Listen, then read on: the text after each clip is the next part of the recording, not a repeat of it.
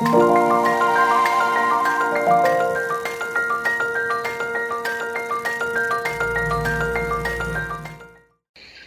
欢迎收听《痛痛飞走了》，用声音解决你的身心痛点。我是巧兰，我是于婷。在经历两个多月的本土疫情，终于疫情的警戒降到二级了。那我们医药记者虽然说现在是主要是面临就是疫苗接种数字的关卡，总是比之前疫情紧绷的时候稍微缓和一点啦、那我们今天的痛痛飞走了，要来一点不一样的主题，是最近大家关注度最高的，就是莫过于现在正在进行中的东京奥运。台湾代表选手们表现超优，夺牌的记录已经创下史上最佳。而选手们在比赛场上发光发热，其实背后有许多守护神给予强力的支援，确保选手能在最佳的状态下进行比赛。我们今天就要连线到日本，邀请本届东京奥运中华代表团的随队医师、长庚运动医学团队高雄长庚医院中医部的郭纯恩医师来跟我们分享。郭医师好。Hello Hello，大家好。那其实不瞒大家说啦，就像刚刚巧兰说的，现在指挥中心的记者会有时候其实会跟那个赛事的时间抢碰，但是因为大家其实心系也都心系着奥运比赛的那些成果，所以说虽然说下午就有时候其实下午有重要的比赛的时候，我们都会希望部长记者会可以开短一点，就是会希望说，哎，赶快留点时间让我们看一下最后的战况这样子。像我们记者是通常都是会，一般都是会开着新闻台，是希望掌握电视台有没有一些新的即时讯息。但坦白说，最近比较常是在关注比赛，嗯，那大家一边在发稿的时候，一边不由自主就会一直看一下赛事的内容。拿。手机出来偷看，没错，没有，我们直接电视打开，还有还有笔电也都打开，然后有时候电视还会突然断讯，我们就直接 气得跳脚。没，有就集集中到大家的笔电前面去看比赛。对，我们有有有那个有同业就是为了这件事情有去订艾尔达，对，就花钱订了一个月。然后很值得好吗？对真的光在那边转，然后到这精彩的时候直接断掉。真的，我们当我们之前真的有就是卡在卡在那时候郭幸存郭幸存的最后一刻对就卡电视卡住，住电视开始转圈圈崩溃 大家崩溃。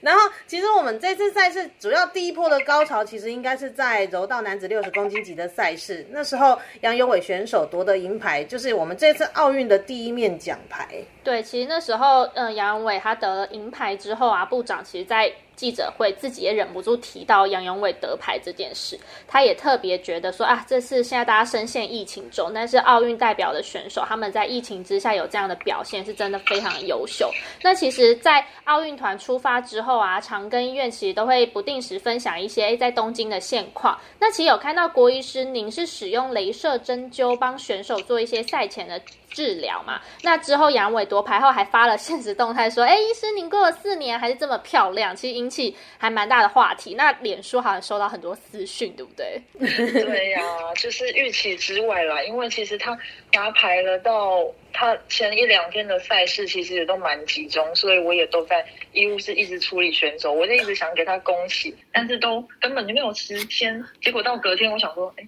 这是。怎么一堆讯息是怎么回事？然后才发现呃有这样子的新闻，但是我觉得它是很好的，因为我们其实，在以前我我是从一六年里约奥运开始随队嘛，嗯那是刚好我第一次当随队一次，那就是奥运，所以我觉得也是很难得。那接下来一七年的台北市大运啊，一八年雅加达亚运，一九年的拿波里市大运，一直到今年嘛，所以其实柔道这个项目，我们一直都是只能说是了解的人也是小众，那嗯真正能够站到舞台上夺牌的，真的非常的少。嗯当然，就是最常大家，嗯，如果以这次比赛来说，原本觉得最有机会的真理嘛，嗯，严真理选手，他可能就是上一届最好成绩第五名。那其实之外的话，大家对这里面不熟悉，所以第一面谈是这样，我觉得大家都很振奋吧。嗯然后也蛮多人很好笑，就会开始说，到底是就是除了讨论这之外，还会问说，到底怎么样看是赢的吗？对，真的，我们那天也才开始了解柔道的规则。对，所以我觉得也很好，因为其实像我们照顾，我们常跟照顾的选手有一些是国中、高中的，哦其实柔道队很多哎、嗯，所以其实我觉得这样子是一个很好的，大家会对这个运动会感兴趣，甚至觉得我们是有竞争力。嗯哼。嗯，诶，医生，您刚刚有说，其实是二零一六年那时候是说是以史上最年轻奥运随队医师的，就是的称号，我们就就到里约去这样。那也是第一位的中医师担任奥运随队医师哦。那其实我们自己日常生活经验是常常就是说有运动伤害啊，或者是平常累积的一些什么酸痛的一些问题啊，都会去找中医师帮忙。但是说到专业运动上面啊，那想要请教郭医师，是中医师在运动医学团队啊、奥运随队的医疗里面，他所扮演的角色大概会像是哪一些呢？其实我们中医的话，大概其实我们现在随队的，我们也是有正在在讨论这个事情，就是说有没有每次赛会，比如说大概固定有哪一些个别的成员，嗯对我们来讲是最完整，嗯就是以出团的照顾以及任务达成方面。嗯那像我们大概近几年的话，就以今年为例好了，我们的医疗长是林州医师嘛，附健科。对对，那他的角色就是因为医疗长要统筹蛮多事情，包括今年防疫的出发、嗯协调的这些事情啊。然后，那如果以他的专科，大概就是在这些软组织的运动伤害方面，他也是非常有经验。嗯那他们也习惯会用超音波去做诊断。这个现在有很多可稀释的装置，其实嗯带到国外或者带到赛场，及时及时的做一个诊断。比如说嗯现在韧带状况有没有一些撕裂伤等等的，嗯那这个选手还适不适合继续比赛，嗯这是很重要的。嗯那我们骨科医师就是像我们高雄长庚周医师，对，他就他对我们来讲是医疗团队来讲是一个很稳定军心的角色啦，嗯因为骨科在比较容易有急性的损伤的嗯项目上面非常重要。嗯，现在这个选手如果是有脱臼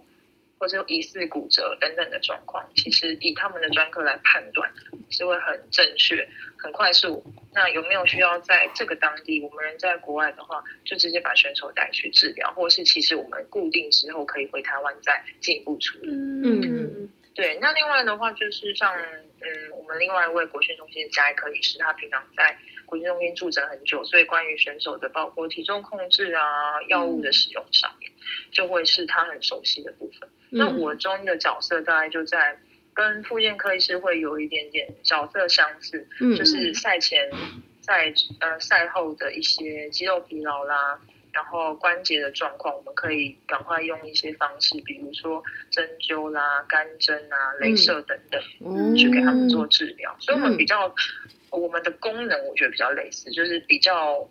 不是说安全防护这一块了，是在处理，然后让他们表现练好嘛。嗯那这个事情大家在比较的时候，这么高强度以下，大概就是比谁的恢复比较快。哦那我今天对比赛完之后的这些疼痛等等的，我是不是比别人更快的缓解？这样子。嗯了解。那就像刚刚医师您提到说，呃，使用一个镭射针灸治疗这个，那我们比较好奇的是，我们其实好像比较少听到这个方式。那其实它在跟一般传统的针灸上的差别是在哪边呢、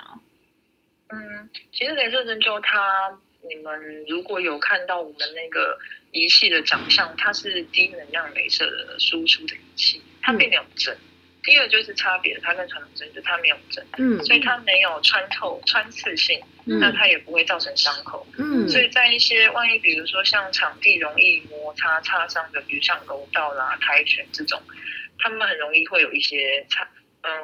就是擦伤啊这些不适合，对对对，你不太适合哦不让做一个最有伤口完这样整的，对完整的，我们讲消毒灭菌等等。嗯所以有时候针灸你做在这种部位真的是不太好，嗯那镭射针灸就没有这个问题，因为它其实靠着皮肤去做。嗯那如果有伤口的话，它大概间隔隔开一一公分左右，它那个照射性的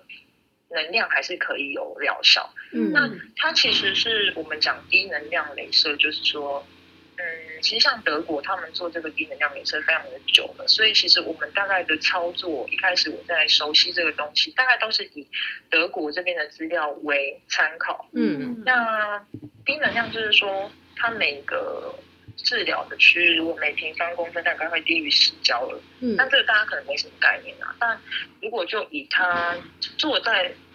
肌肉上的感觉的话，就是无痛跟无热。哦，所以跟对比起来，像我们做美容然后或手术里面烧呃做的那个镭射是高能量，它可能就会有烧灼，它可以止血，那它就会有一些有一些破坏细胞，然后热感会很强烈嘛。嗯，那我们的那个低能量镭射的话，做起来其实它不会有热，因为它热能的累积是几乎是没有，主要我们要的是它那个红外线的治疗。嗯，那只是我们拿它这一些仪器，就比如说很。期待性很好的那个，它集中度很 OK，所以我就是把它拿来做在中医的穴位上面，嗯，去做这些经络的调整啊、肌肉的调整等等。那有一些比较大的仪器，它就穿透性又更好，嗯，所以像骨关节炎或者是冰腱炎这种，它的组织是有点被骨头挡住的，我就需要一个穿透度更好的仪器，就可以这样选用。哦，所以说其实这样做起来，它其实无痛无热，但是又可以达到针灸的一个效果。就不像我们自己在外面都要用针，对，嗯，了解。所以这样看起来就是说，原本他们的运动的一个模式来说，会很担心说有伤口、小伤口的一些状况，然后用这样的镭射的方式就可以避免到这些的，就有点像二次避免二次伤害嘛，可以这么说吗？对，可以这么说。那其实它在我们临床，如果说不是用在运动员的话，因为它。无痛无伤口，其实对于像老年人跟儿童，其实它也是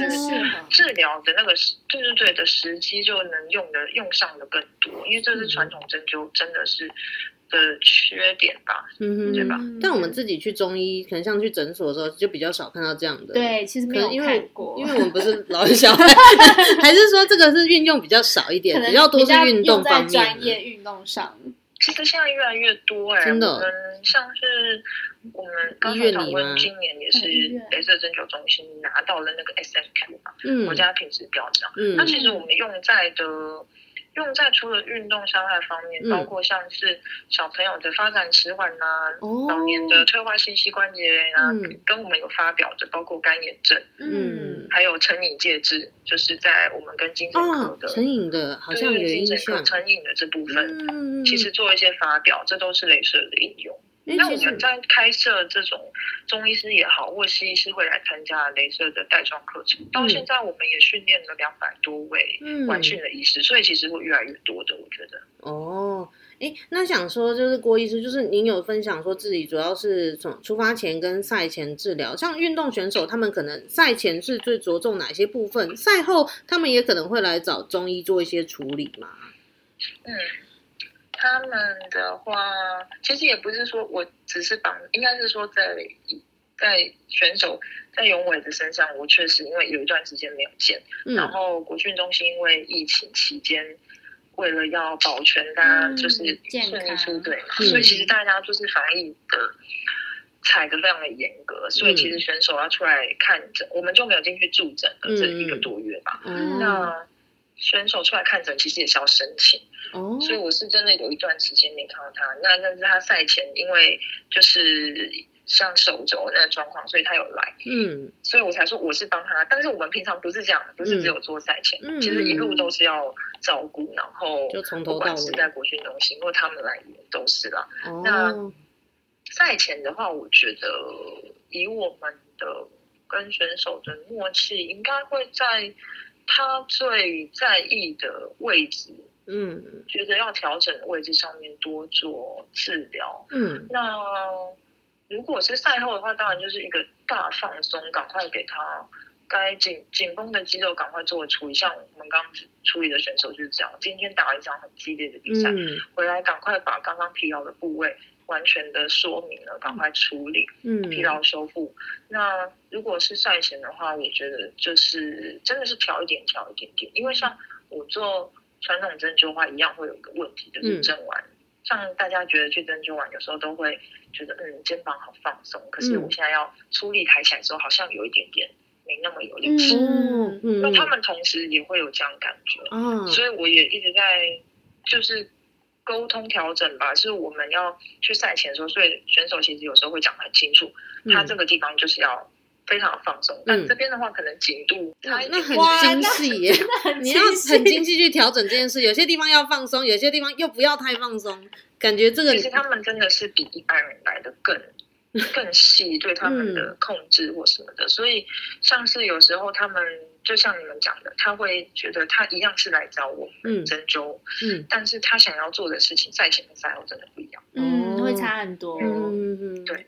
不然就像我们去中医，每次都说我要全部放松，肩颈全部放松就好。真的但，是如果如果你晚上有一堂润发课，你就会觉得你也办不行，真的那么放松，因为晚上脚好像抬不起来。对，哦会抬不起来对啊，就会觉得落差太大太放松对，太哦，那真的选手的就是照顾这，个感觉，就是这个感觉。但确实，蕾丝真的做起来比较没有这样子的感觉。嗯但是如果以因为我们针刺直接可能像做完一些手法，嗯其实手法是可以调整的嘛，嗯让一些肌肉跳开啊什么，那个强烈的放松感，就像你们刚刚说的，嗯落差很大。嗯有时候想到落差很大的时候，其实还是要搭配传统针。哦，传统针，嗯哦，所以说其实相辅相成的这样我子。对啊，所以他们其实很快。如果做了我们一起做过几次治疗，他们讲的都会很快速。我就是那边，然后脚我现在觉得还可以，所以做一点点，然后、哦，哎，那真的跟选手这样很有默契耶，真的，这样是不是要花一点时间去跟他们做沟通协调，或者是就是了解他要的是什么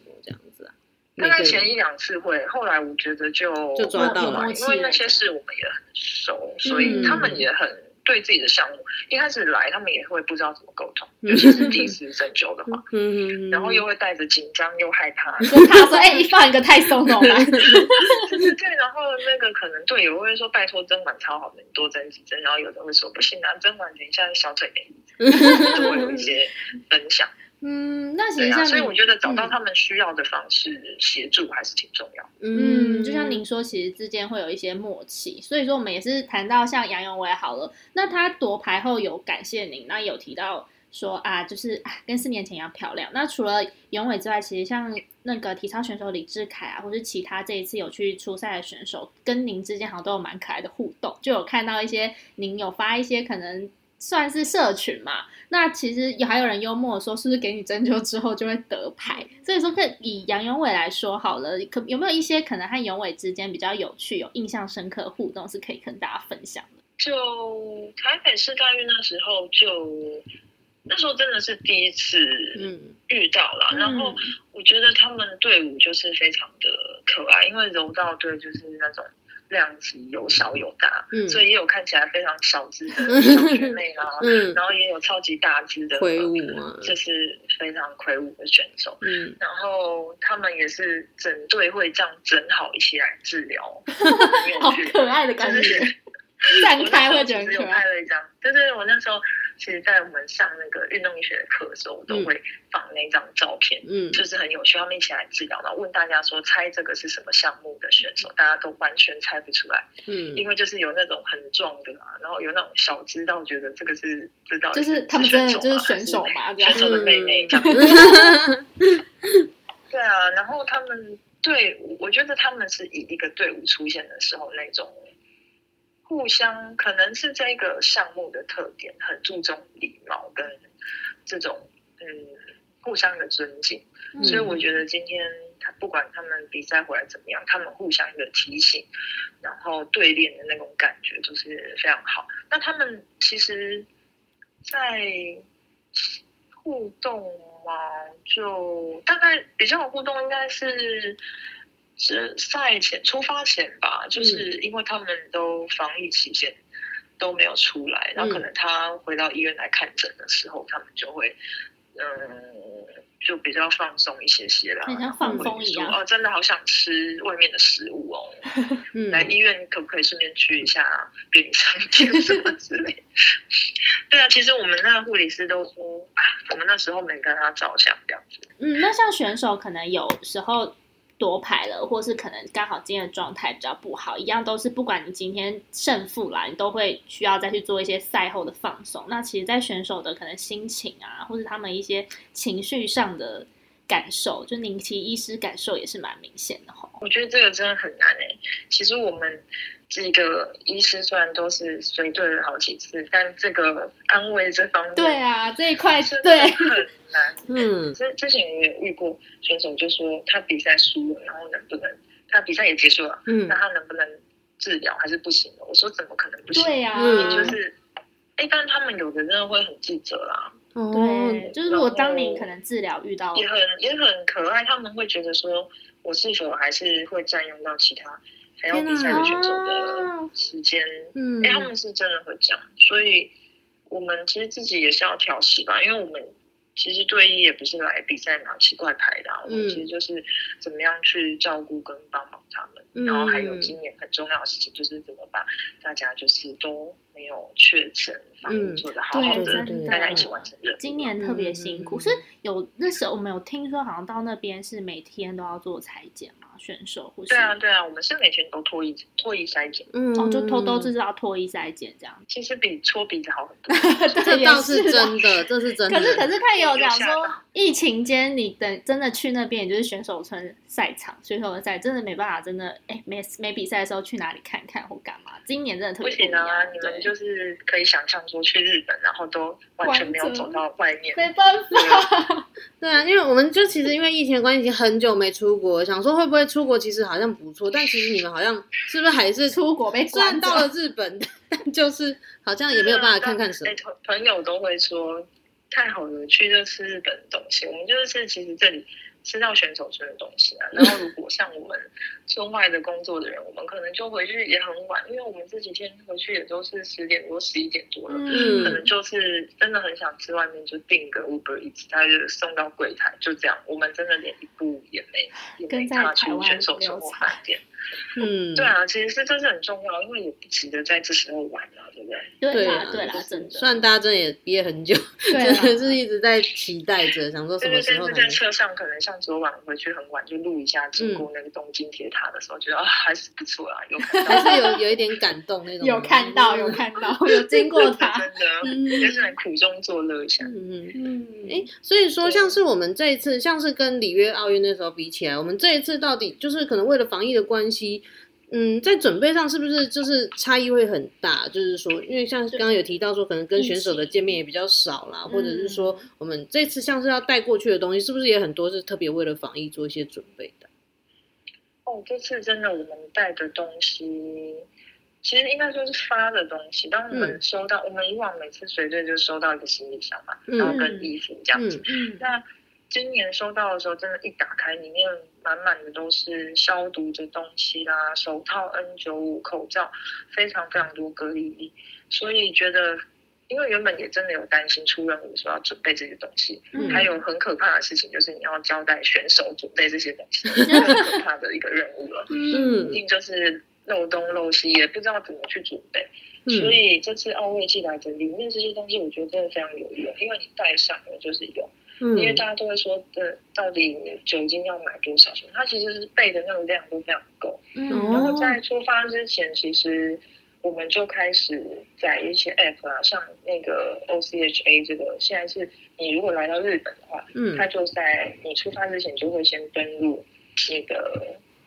在的时间，然后停留的地方，嗯然后就会开始，你一到了日本的时候，他就开始健康监控，每天就要哦上传你的有没有症状啊，体温是多少等等。嗯嗯所以其实这个事情在出发前就已经要开始了。那我们也是有一些像以往可能不会有这件事情啊，嗯像防疫协调官啊，然后跟助理啊，每天就是处理这一些像脱衣筛检啊，嗯然嗯后公告一些新的，包括疫情啊、村内的状况，嗯或者是准备要回家了也很重要。回家之前哪一个时间你要做 PCR 等等的。那万一真的有选手确诊的话，的流程是怎么样？嗯我们除了以前发的那种手册之外，还有一个防疫的手册，上面都会载明这些 SOP。嗯嗯嗯嗯，所以听起来其实就是这一次的准备就是别辛苦，特别辛苦，加上嗯又要加上在防疫的观念上，因为其实那时候我们也很担心冬奥到底办不办得成。对，因为还延了一年。对，然后真的办成了，又很担心说选手的一些健健康其实就觉得医师你们真的是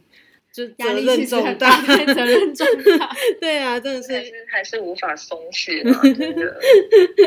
对啊。那其实我们今天也是真的听郭医师分享，其实真的是知道很多。对，其实因为我们其实也只能透过电视转播，也只能看得到赛事。对我们其实看不到选手可能背后真的很辛苦。那医师、学团医师这样子帮助他们治疗，那可能花很多时间。像您说的，回去都比较晚了，或什么，这些其实是民众都看不到的。对啊，真的是辛苦你们。对啊，真的 辛苦。对啊那天我我同事丢我还说，哎，在日本的样子很好啊，休息一下。我就说什么啊？休息哪有是最好有哎，所以在休息。您您平常在像您现在是在就是算是治疗的室室内嘛？这医务室，医务室，嗯那可能一天在那边平均要待到多多久啊？其实呃，因为我们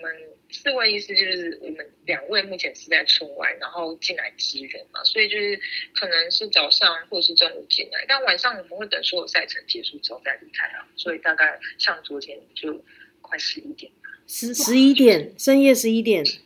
那对啊对那边还比我们快一个小时。没有。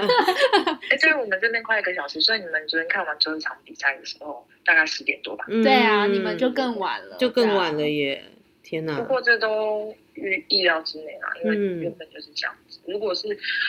嗯参赛的选手数量更多的，像亚运啊那种几百个人的，真的要忙到很晚。我们以前治疗完可能就十二点多一点点有可能。哎，所以像郭医师，你本身就是在，就是如果说是在高雄长庚的话，也是主要都是看像这种运动类的治疗吗？还是说其实你什么都看？其实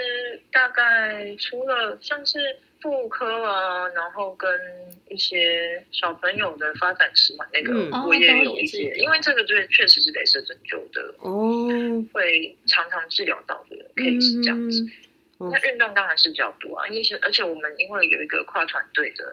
运营团队嘛，嗯，所以其实合作上面，我觉得我们做运动来把它专科起来是很好的啊、嗯，了解。好，那其实我们这样也真的聊了蛮久的，对呀其实真的很谢谢郭医师跟我们分享这么多。其实辛奥苦你们了。没有各位你们比较辛苦，真的，我们都是在国内，就是帮，就是我们帮大家只能呐喊加油。对啊，但是帮他们加油。真的，哎，那您您也是可能在室内没有在治疗的话，也会看转播，那边是看可以自那肯定是要看 看转播了。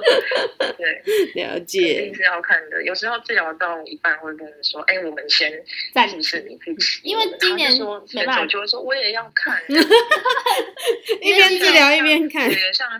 像吴志凯就说我想要看一下羽球，我就说真的，我们赶快先去看一下再回来，